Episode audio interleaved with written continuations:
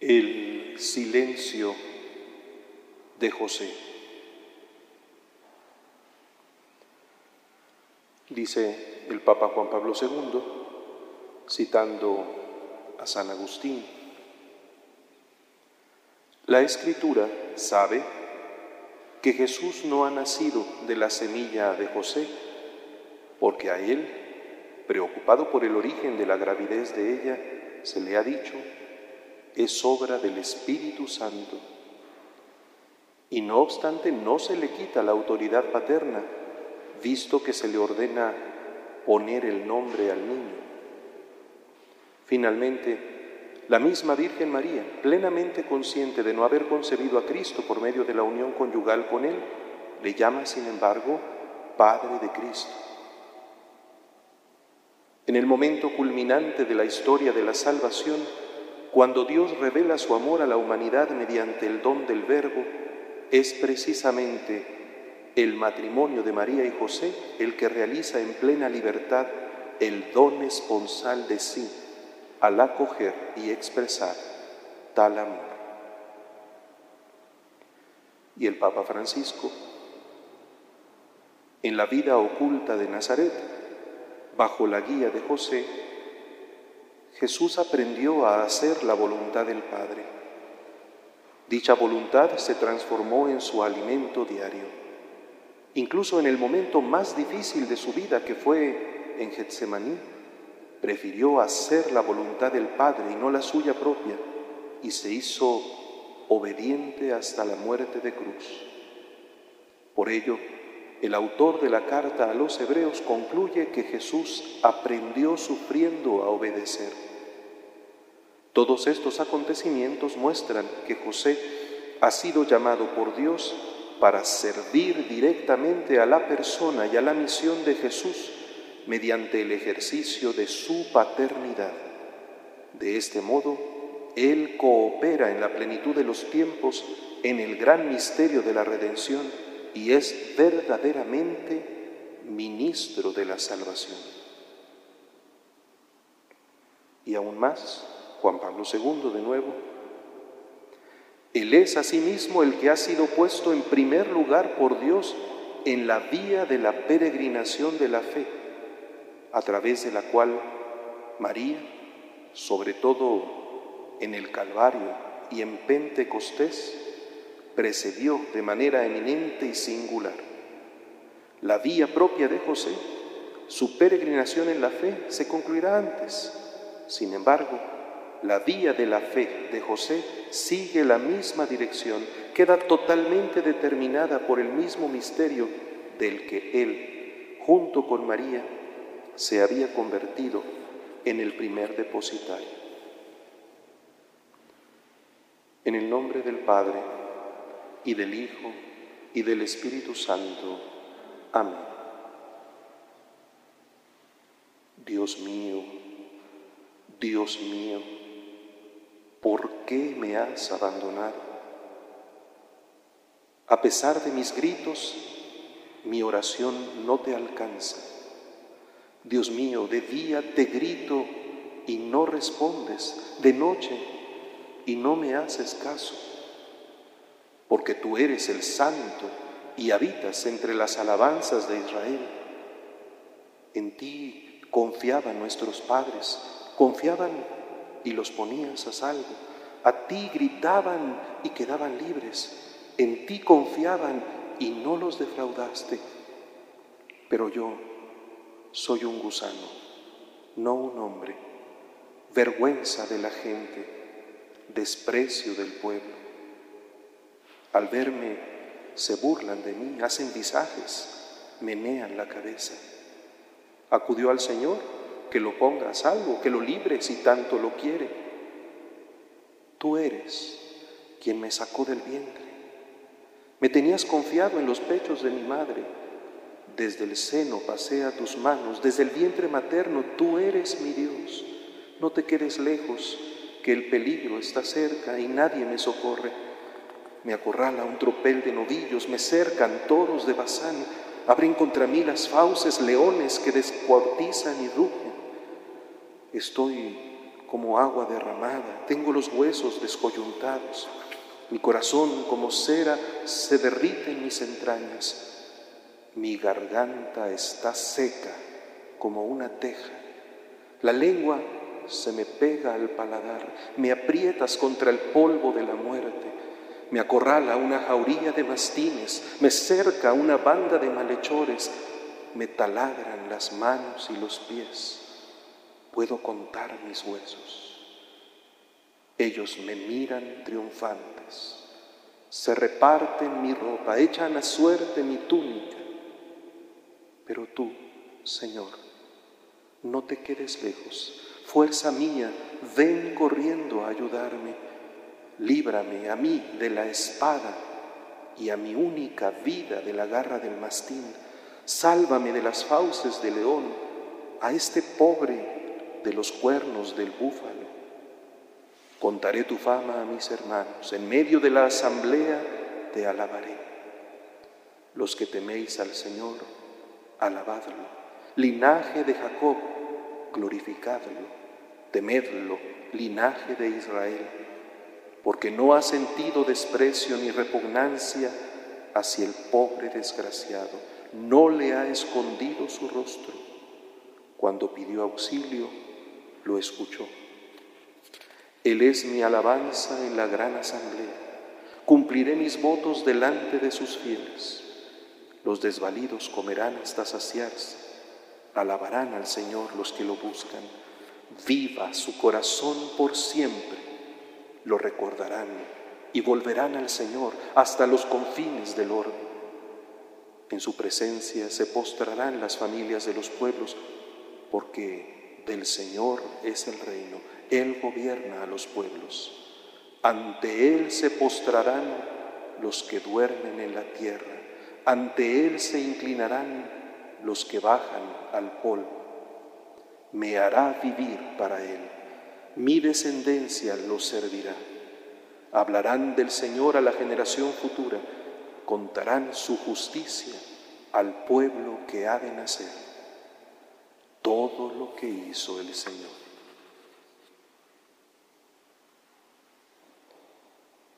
Ha llegado la hora de que el Hijo del Hombre sea glorificado. La voz del hombre emerge a través de su garganta. Ahí se modula lo que pronuncia, por ahí respira. Sus palabras se expresan con el tono personal. En su tensión se define la precisión de su comunicación. Desde los pulmones arma la fuerza de su intención con el paladar y la lengua articula su mensaje. Cuando se agota, el agua la alivia.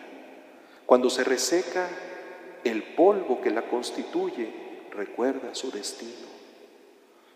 Cuando se cierra, la asfixia precede el fatal desenlace. La vida toda se juega en su aliento, desde el día de su nacimiento el llanto, la risa, el grito y el susurro pasan por ella. La mente llega a formular sus figuras por medio de los intercambios que en ella se operan. El reposo profundo se garantiza en su ejercicio. La alteración la acelera alertando. El canto y el gemido solo acontecen por ella. Las grandes aspiraciones se dibujan en su rectitud. Su nombre dibuja el alma. Ha llegado la hora. Unos griegos, llegados a Jerusalén para la fiesta de la Pascua, de la verdadera Pascua, quisieran ver a Jesús. Lo dicen a Felipe, el apóstol que con su nombre tiende el puente hacia los paganos, el que sabe que ver al Padre es lo que basta y debe aún aprender que ver a Jesús es ver al Padre, el que tras hablar con Natanael lo llevó a ver al Nazareno. Su voz expresa los deseos y orienta las miradas. Su palabra teje la comunicación que establece la comunión. Felipe fue a decírselo a Andrés, Andrés y Felipe se lo dijeron a Jesús. El deseo cunde de boca en boca. El mismo contenido se repite en el tono peculiar de cada hablante. La aspiración enciende los corazones, encamina los pasos y es entonces cuando Jesús pronuncia su propio veredicto y con él su propio deseo. Ha llegado la hora de que el Hijo del Hombre sea glorificado. Es la hora de la sed en la garganta para que se derrame abundante el agua y el espíritu. La sed que secaba a Jesús en el pozo cuando habló con la samaritana, la sed de los adoradores en espíritu y verdad para su Padre, la sed que en el momento preciso de la hora se expresará con máximo dramatismo, tengo sed para tomar un trago de vinagre de la caña de hisopo, cuando ya habrá sido levantado para atraer a todos hacia sí y podrá inclinar la cabeza y en su última respiración entregar el Espíritu tras declarar definitivamente que todo se ha cumplido. Hay que hablar de la muerte Callar sobre ella es ignorar lo evidente. Silenciar su sentido es asfixiar el deseo. José, el justo, hizo suya también la agonía de su padre David. Piedad, Señor, que estoy en peligro. Se consumen de dolor mis ojos, mi garganta y mis entrañas y extendía su súplica haciendo propios los dolores humanos. Mi vida se gasta en el dolor, mis años en los gemidos, mi vigor decae con las penas, mis huesos se consumen. Soy la burla de todos mis enemigos, la irrisión de mis vecinos, el espanto de mis conocidos. Me ven por la calle y escapan de mí. Me han olvidado como a un muerto, me han desechado como a un cacharro inútil. Hay desconcierto en el hombre justo. Job podía analizar su conciencia y reconocerse inocente. Y sin embargo, la certeza última de que Dios no abandona a su justo permanecía victoriosa contra toda contestación. Lo había cantado también porque no abandonarás mi alma, mi garganta, en el abismo, ni dejarás a tu santo conocer la corrupción. La convicción final cerraría toda noche con esperanza. A tus manos encomiendo mi espíritu. Tú, el Dios leal, me librarás. ¿No era en efecto de Dios de quien tenía sed su garganta, y esa sed era deseo también de ver el rostro de Dios, del Dios vivo, el mismo deseo de los griegos, que habría la sed de Jesús. Jesús habla de la muerte, no sin miedo, sabe que su hora es la hora de la muerte. Ahora que tengo miedo, ¿Le voy a decir a mi Padre, Padre, líbrame de esta hora? Y se confirma en su obediencia de hijo. No, pues precisamente para esta hora he venido. La angustia sembrará con su propio cuerpo la semilla buena de trigo y la regará con sudor de sangre. Su garganta gritará el pavor pues no será una escenificación teatral, sino la hora más real, más cruel, más espantosa a los ojos de todo el mundo, en la que se bebe el cáliz más amargo, en el que todo se experimenta perdido. Sin embargo, solo si el grano muere, producirá su fruto, su fruto abundante. Así, el sembrador se convertía como Melquisedec, que ofreció pan y vino en sacerdote eterno. Cristo, en los días de su vida mortal, a gritos y con lágrimas presentó oraciones y súplicas al que podía salvarlo de la muerte, siendo escuchado por su piedad filial, y aún siendo hijo, aprendió, sufriendo, a obedecer. Y llevado a la consumación, se convirtió para todos los que lo obedecen en autor de salvación eterna.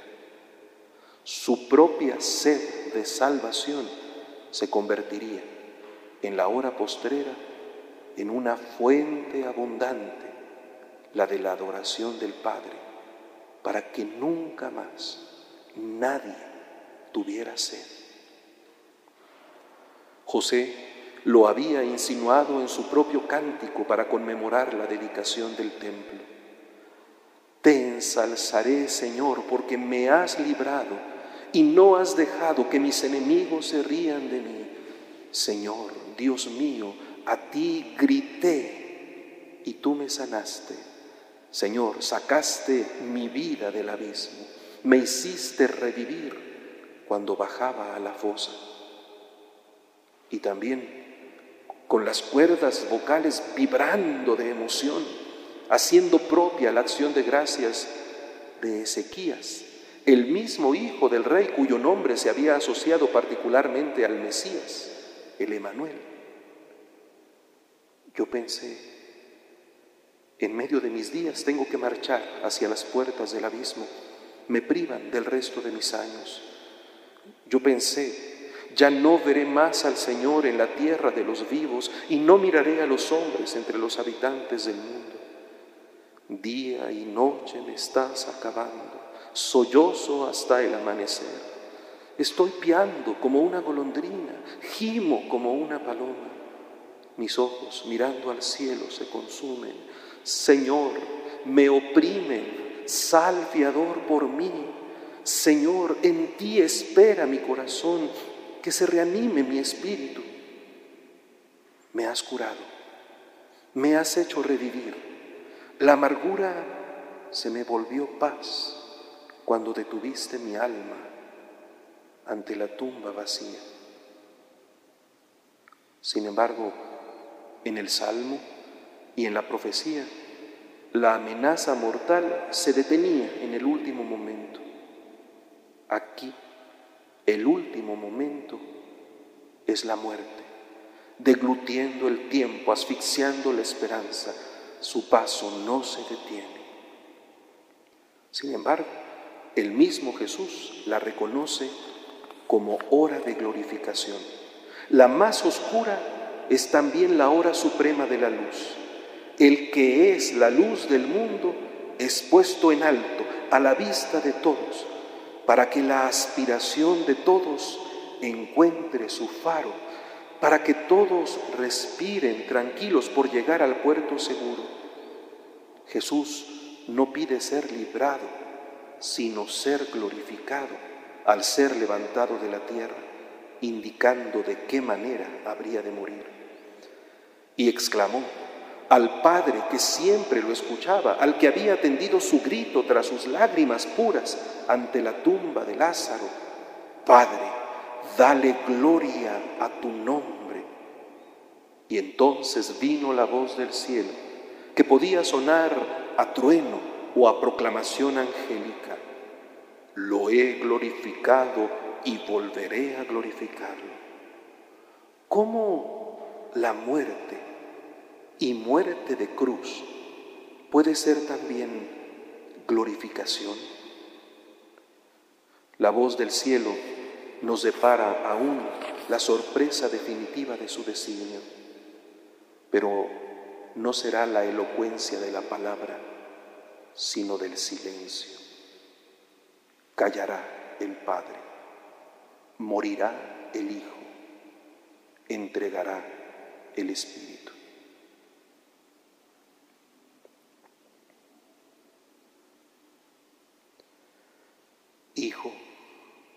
¿Por qué nos has hecho esto? Tu padre y yo te buscábamos angustiados. El retorno acelerado a Jerusalén les había agitado la respiración.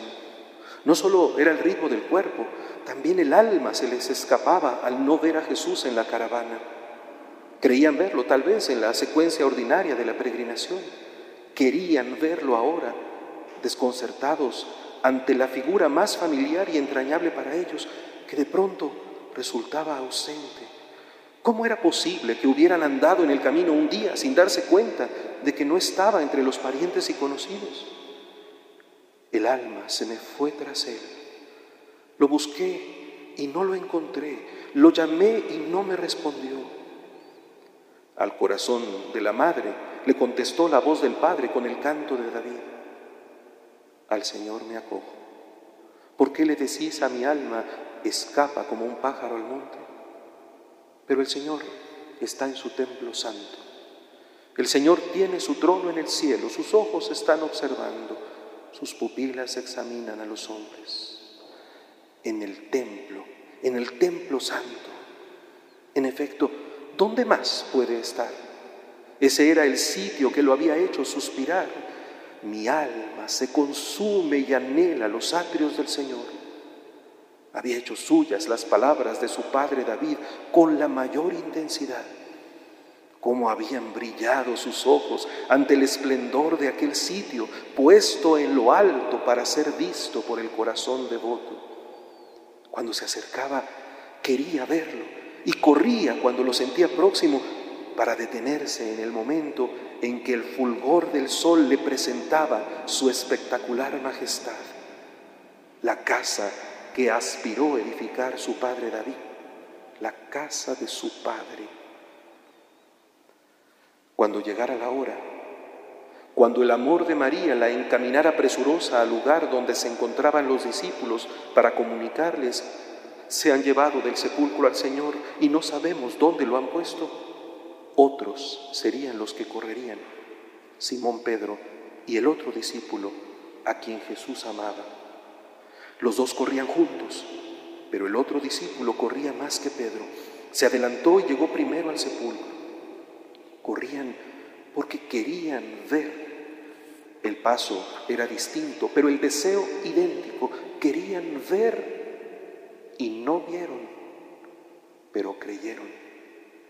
Y entonces pudieron volver a casa. Ahora quien se adelantó fue la madre. Ella también sabía dirigirse con prisa cuando el amor la impulsaba.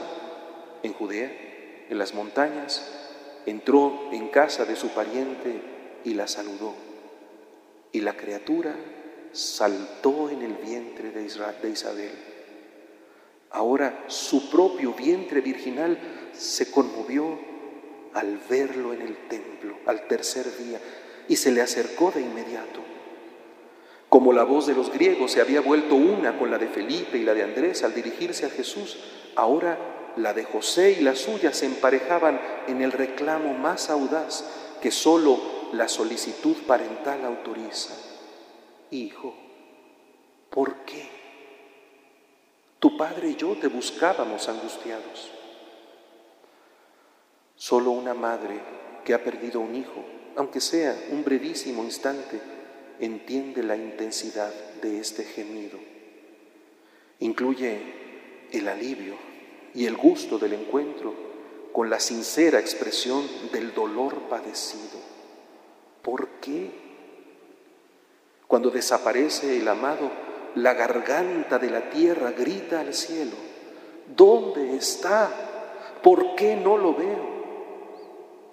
El descanso ordinario que se tiene al acompañar el sueño del pequeño se transforma en la suprema agitación vosotros, los que pasáis por el camino, mirad y ved si hay dolor como el dolor que me atormenta, con el que el Señor me afligió el día de su ardiente ira.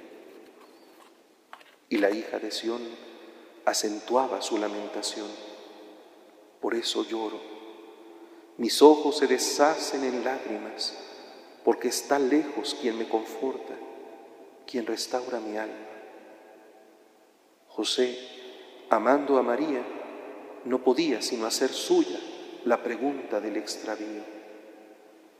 Mis ojos se deshacen en lágrimas, de día y de noche no cesan por la terrible desgracia que padece la doncella, hija de mi pueblo, una herida de fuertes dolores. La contemplación abarcaba la desolación de todo el pueblo, desde quienes habían dejado de respirar hasta quienes habían dejado de hablar. Todos son solidarios en el desamparo. Salgo al campo, muertos a espada, entro en la ciudad, desfallecidos de hambre. Tanto el profeta como el sacerdote vagan sin sentido por el país. Y entonces la pregunta del por qué alcanzaba la garganta de Dios. ¿Por qué has rechazado del todo a Judá? ¿Tiene asco tu garganta de Sión? Todo en ellos era pureza y fidelidad. ¿Por qué? Y entonces la pregunta era de Dios, pleiteando en pie con las montañas, esperando que las colinas lo escuchen. Pueblo mío, ¿qué te he hecho? ¿En qué te he molestado? Respóndeme. Y entonces José oye en su mente el eco de sus certezas. Hombre, se te ha hecho saber lo que es bueno, lo que el Señor quiere de ti. Tan solo practicar el derecho amar la bondad y caminar humildemente con tu Dios. Y pronunció suavemente, con el aliento preciso, pero yo aguardaré al Señor, esperaré en el Dios que me salva, mi Dios me escuchará. ¿Por qué nos has hecho esto? tu Padre y yo te buscábamos angustiados. La angustia y la búsqueda habían tenido el mismo aliento. María adelantó la pregunta, pero su voz era también la de José, aunque él en realidad callaba. El amor de ambos levantaba al Hijo y había dolor ahora en ellos, en esta su hora. La respuesta de Jesús fue también una pregunta, con la misma libertad y cariño de quien se sabe amado y conoce la justicia, con la misma serenidad de quien entiende la situación y la integra con sabiduría, del que ha escuchado rezar a José, si mi padre y mi madre me abandonan, el Señor me recogerá. Y les dijo, ¿por qué me buscabais? ¿No sabíais que yo debo estar en las cosas de mi Padre. Y aunque ellos no comprendieron la referencia a las cosas de su Padre en la casa de su Padre, no ignoraba las cosas y la casa de su Padre en la tierra. Por eso bajó con ellos y fue a Nazaret y estaba sujeto a ellos. Ahí también jugaba, reía, cantaba y mientras crecía, cada respiración era un compás añadido al aliento divino con vibración humana. Y como en el primer aliento humano, cuando Dios sopló sobre Adán, y pudo él después entusiasmarse con la que había salido de su costado, Jesús preparó la exhalación de su último respiro ante la mujer que sería recibida por el discípulo amado. La carrera de ambos se había integrado por la misma espada que les hizo ver salir de su costado el agua y la sangre de la nueva alianza.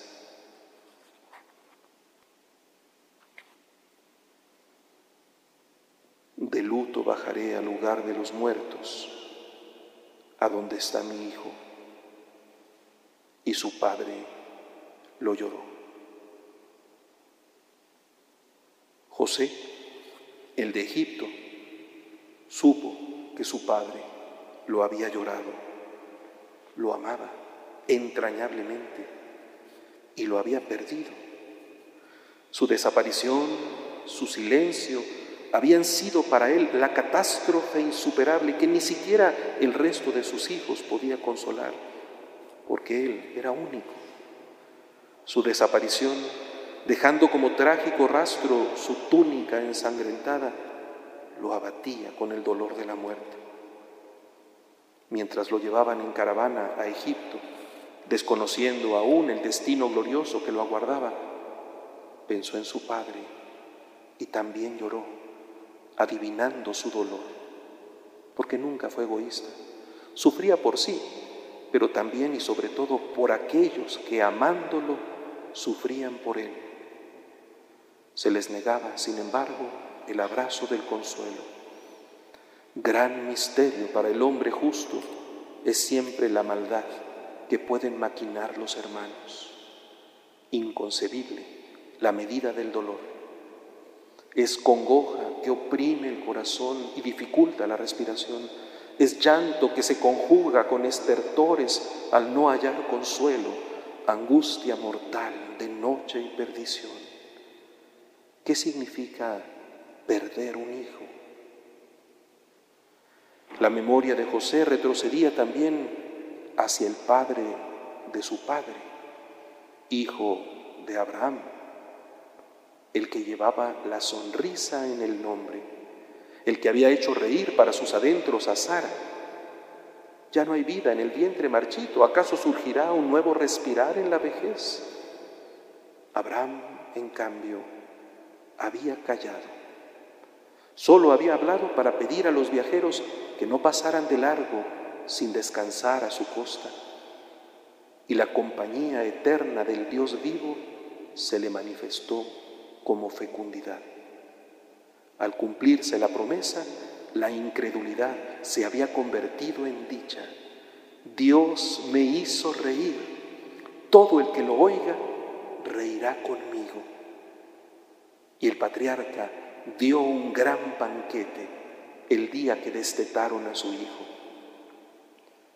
Sin embargo, la más exigente prueba se le puso después y él, silenciosamente obediente, como desde el primer momento de su vocación, atendió sin replicar, repitió sin tardanza, aquí estoy.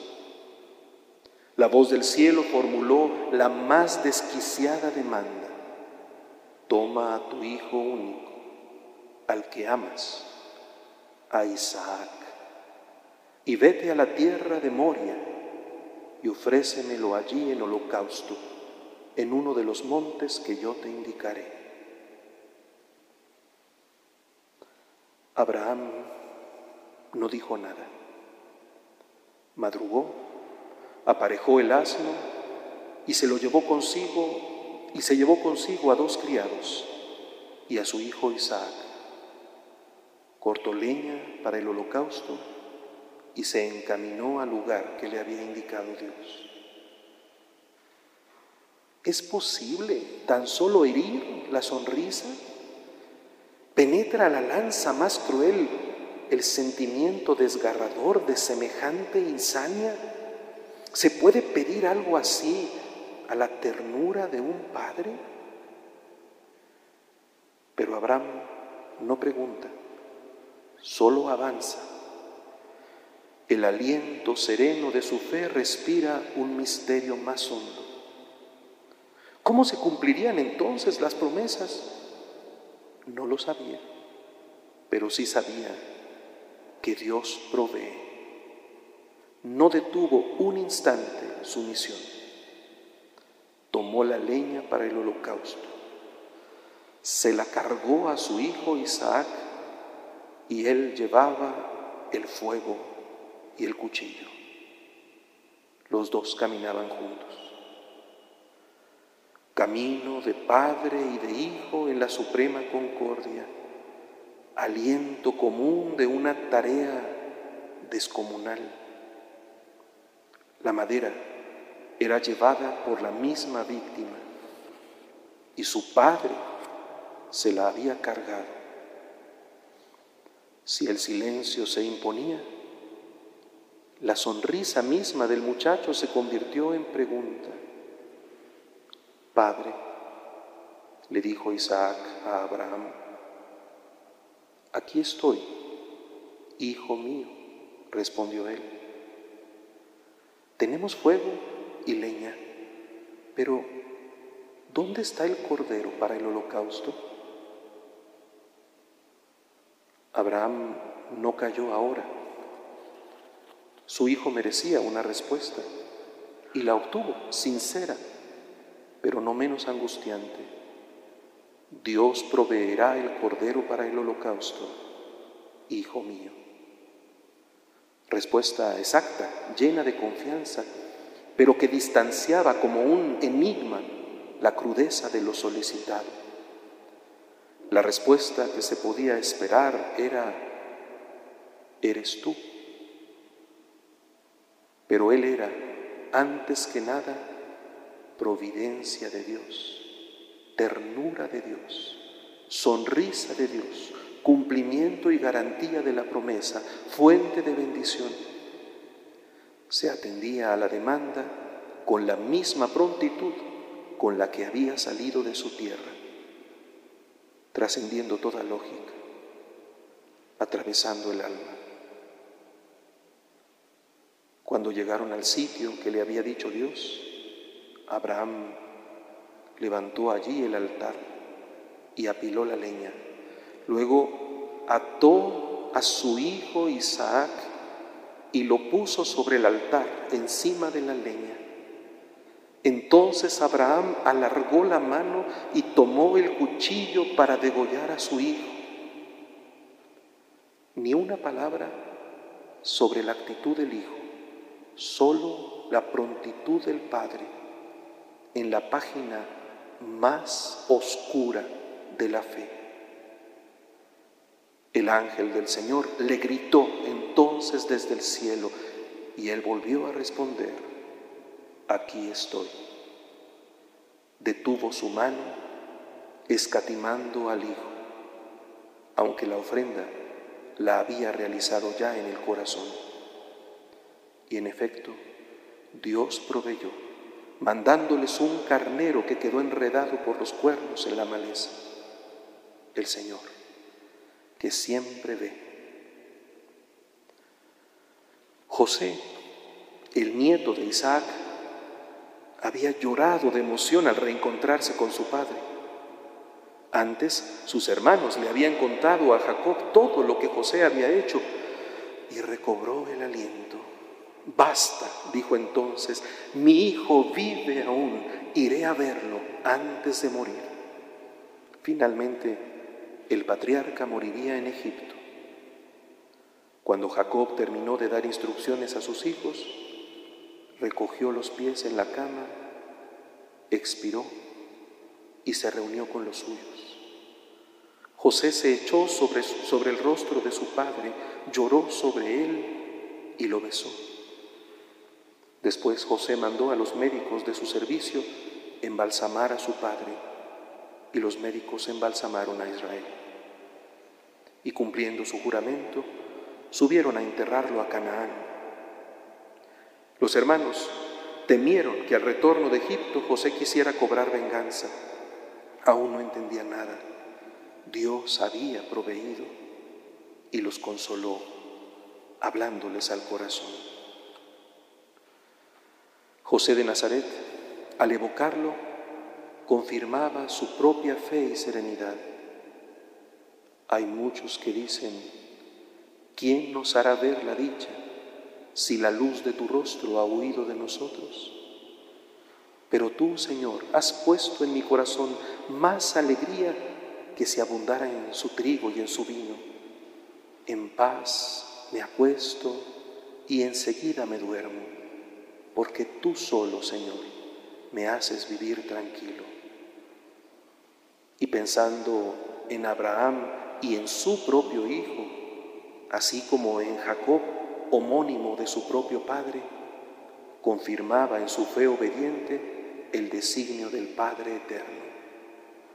Su alma vivirá feliz, su descendencia poseerá la tierra. El Señor se confía a los que lo temen y les da a conocer su alianza.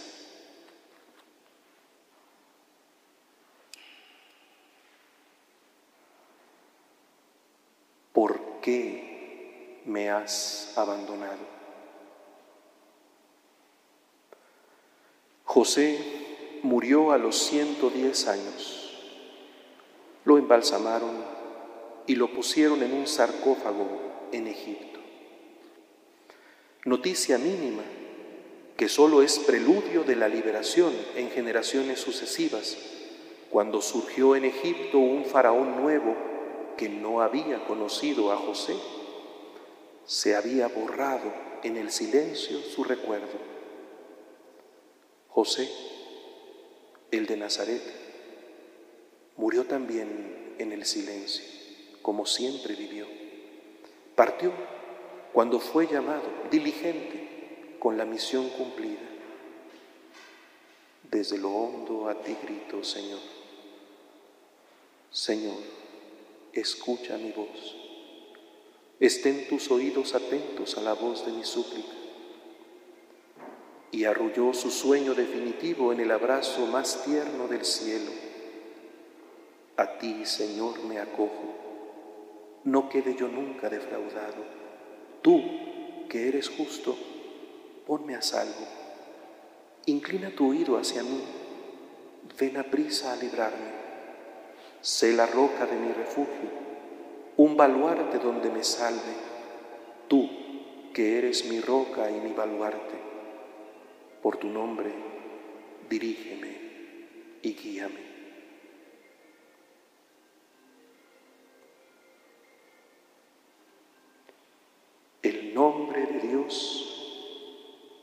El silencio de sus labios, en el silencio de su muerte reiteraba también su propia presencia ante el Señor.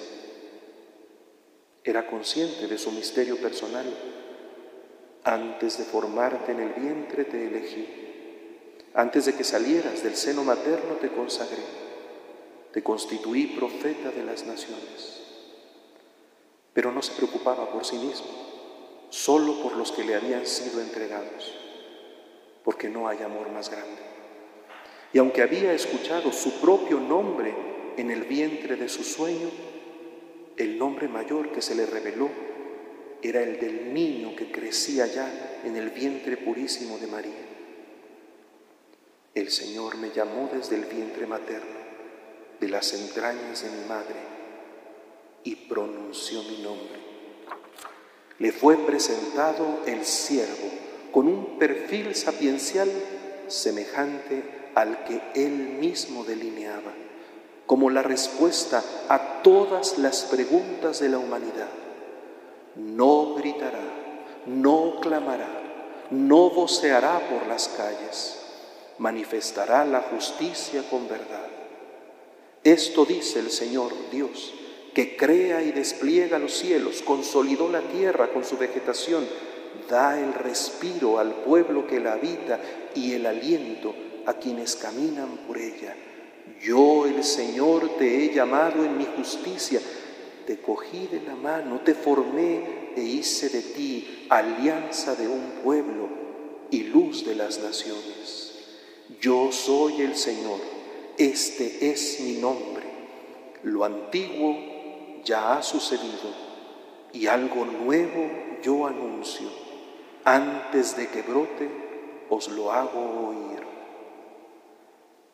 Él mismo lo había tomado de la mano, pero aún antes se le había encomendado imponerle el nombre, Jesús, Emanuel, para que la salvación y la cercanía del Dios que es, que era y que viene se manifestaran a las naciones y todos los pueblos vieran su gloria aquí estoy para hacer tu voluntad.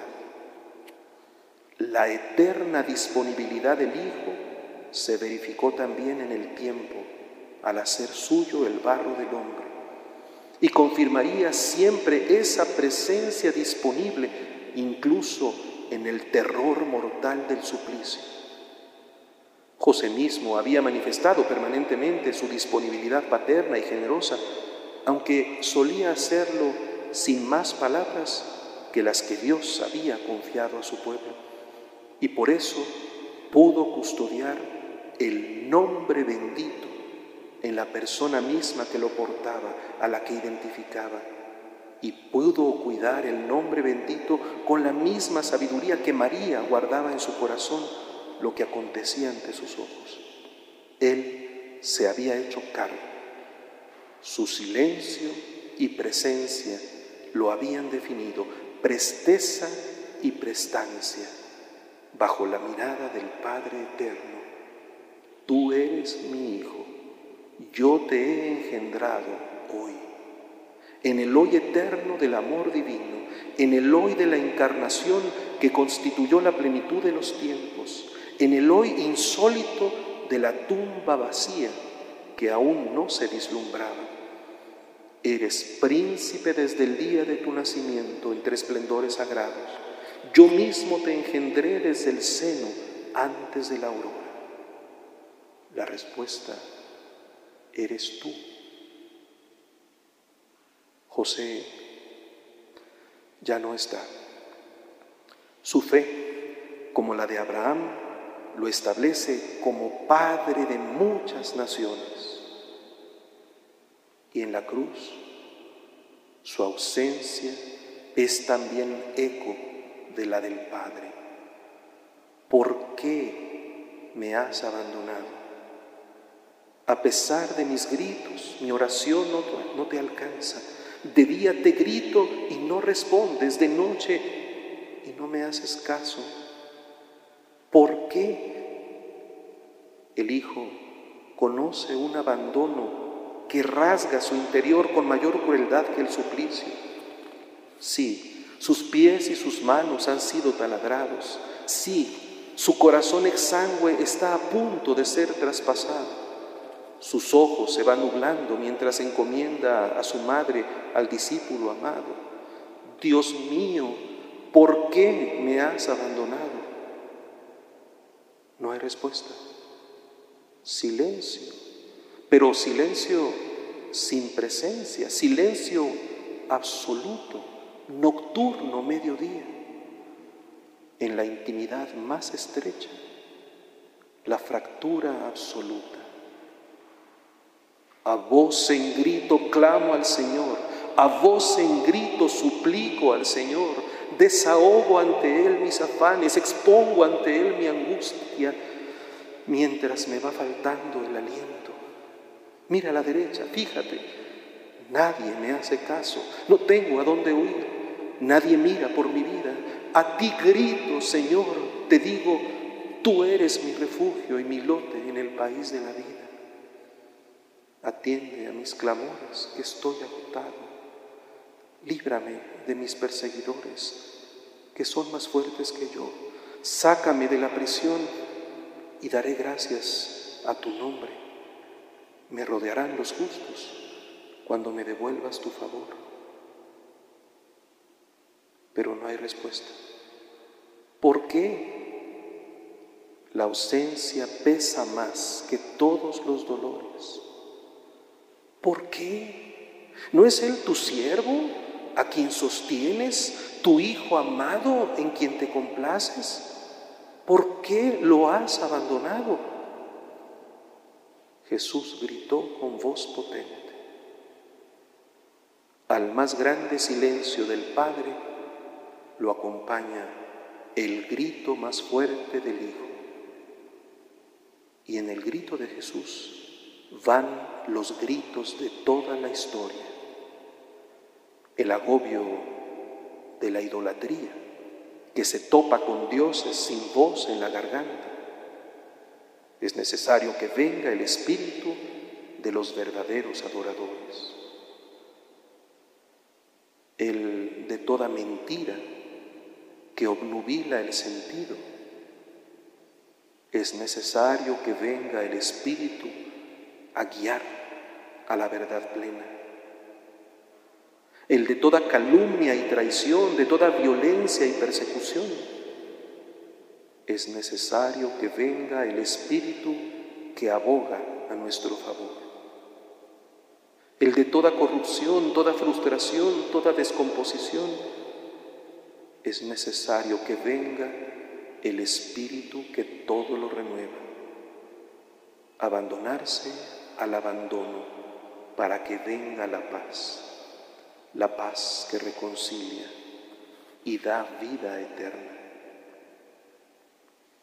Todos los porqués de la historia se resolverán en un gesto de amor del Padre que no escatimó entregar al Hijo, que le permitió portar el madero de su propio sacrificio, haciéndose cargo, paternidad responsable, supremo amor, de toda la historia abandono extremo que es entrega, entrega pura, entrega casta, entrega sin límites, cuyo fruto es el don último del Espíritu santificador y vivificador.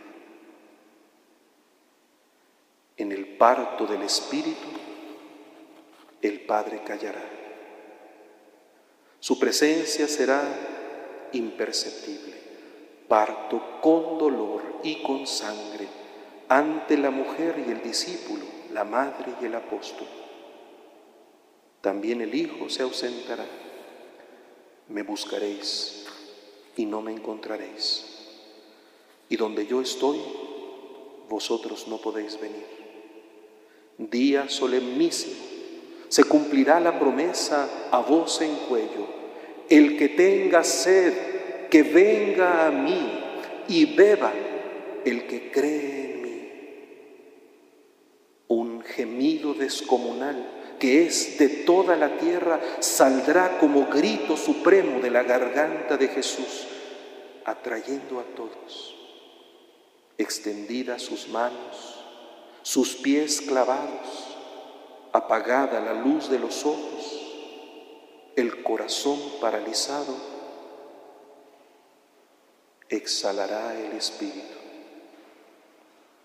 El Espíritu por el que los discípulos clamarán a Dios, Padre nuestro, y confesarán a Jesús, Señor, el que emanará de sus entrañas como ríos de agua viva. Se realizará entonces en plenitud la paternidad de Abraham, de Isaac y de Jacob, de José el de Egipto, y de José de Nazaret, de Jesús, el Hijo, nuevo Adán, Padre de la humanidad nueva, que concede a sus hermanos la libertad filial del Espíritu, don definitivo a los pobres, fruto del amor extremo. Oíd, sedientos todos, acudid por agua Déjense asombrar pueblos y cierren la boca. Él soportó nuestros sufrimientos y aguantó nuestros dolores. Fue traspasado por nuestras rebeliones, triturado por nuestros crímenes. Nuestro castigo saludable cayó sobre él. Sus cicatrices nos curaron el más bello de los hombres, maltratado, voluntariamente se humillaba y no abría la boca, como cordero llevado al matadero, como oveja ante el esquilador, enmudecía y no abría la boca. Sin defensa, sin justicia, se lo llevaron. ¿Quién se preocupará de su estirpe?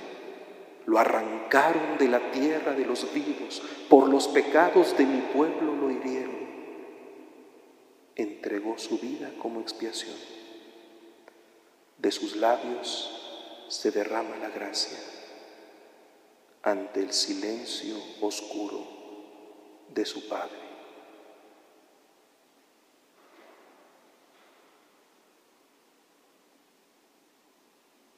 Pies gloriosos en Emaús el primer día, los que caminaron con José el retorno de Egipto, manos y costado gloriosos ofrecidos a Tomás al octavo día, las que trabajaron con diligencia y el que amó en profundidad, ojos que transfiguraron las pupilas para hacer a la carne afín a la luz divina, emisión del Espíritu que incendiará el mundo con el amor nuevo, voz que llama por nombre en el jardín a la mujer, carne de su carne, suscitando el estupor pascual que da aliento a la iglesia.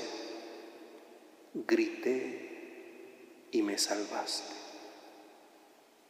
Al final, nosotros seremos su descendencia, la multitud de la que Él es Padre de bendición.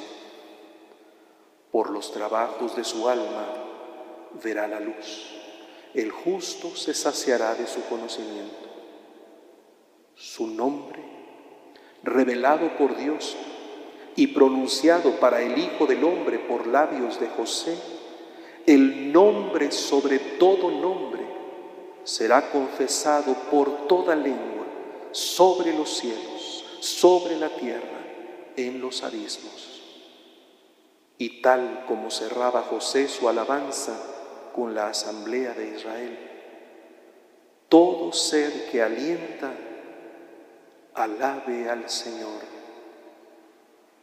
para gloria de Dios Padre.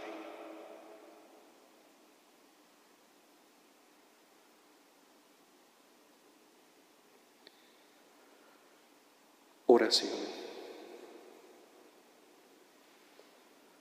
En tu silencio, San José, se recoge el aliento íntimo y fecundo de toda humana aspiración. La cruz de Jesús brilla elocuente ante todos los pueblos y la fe nos permite profesar con esperanza la verdad de su amor. Recoge con nosotros, familia, en el jardín del nuevo día el fruto lozano del Espíritu. Amén. En el nombre del Padre y del Hijo y del Espíritu Santo. Amén.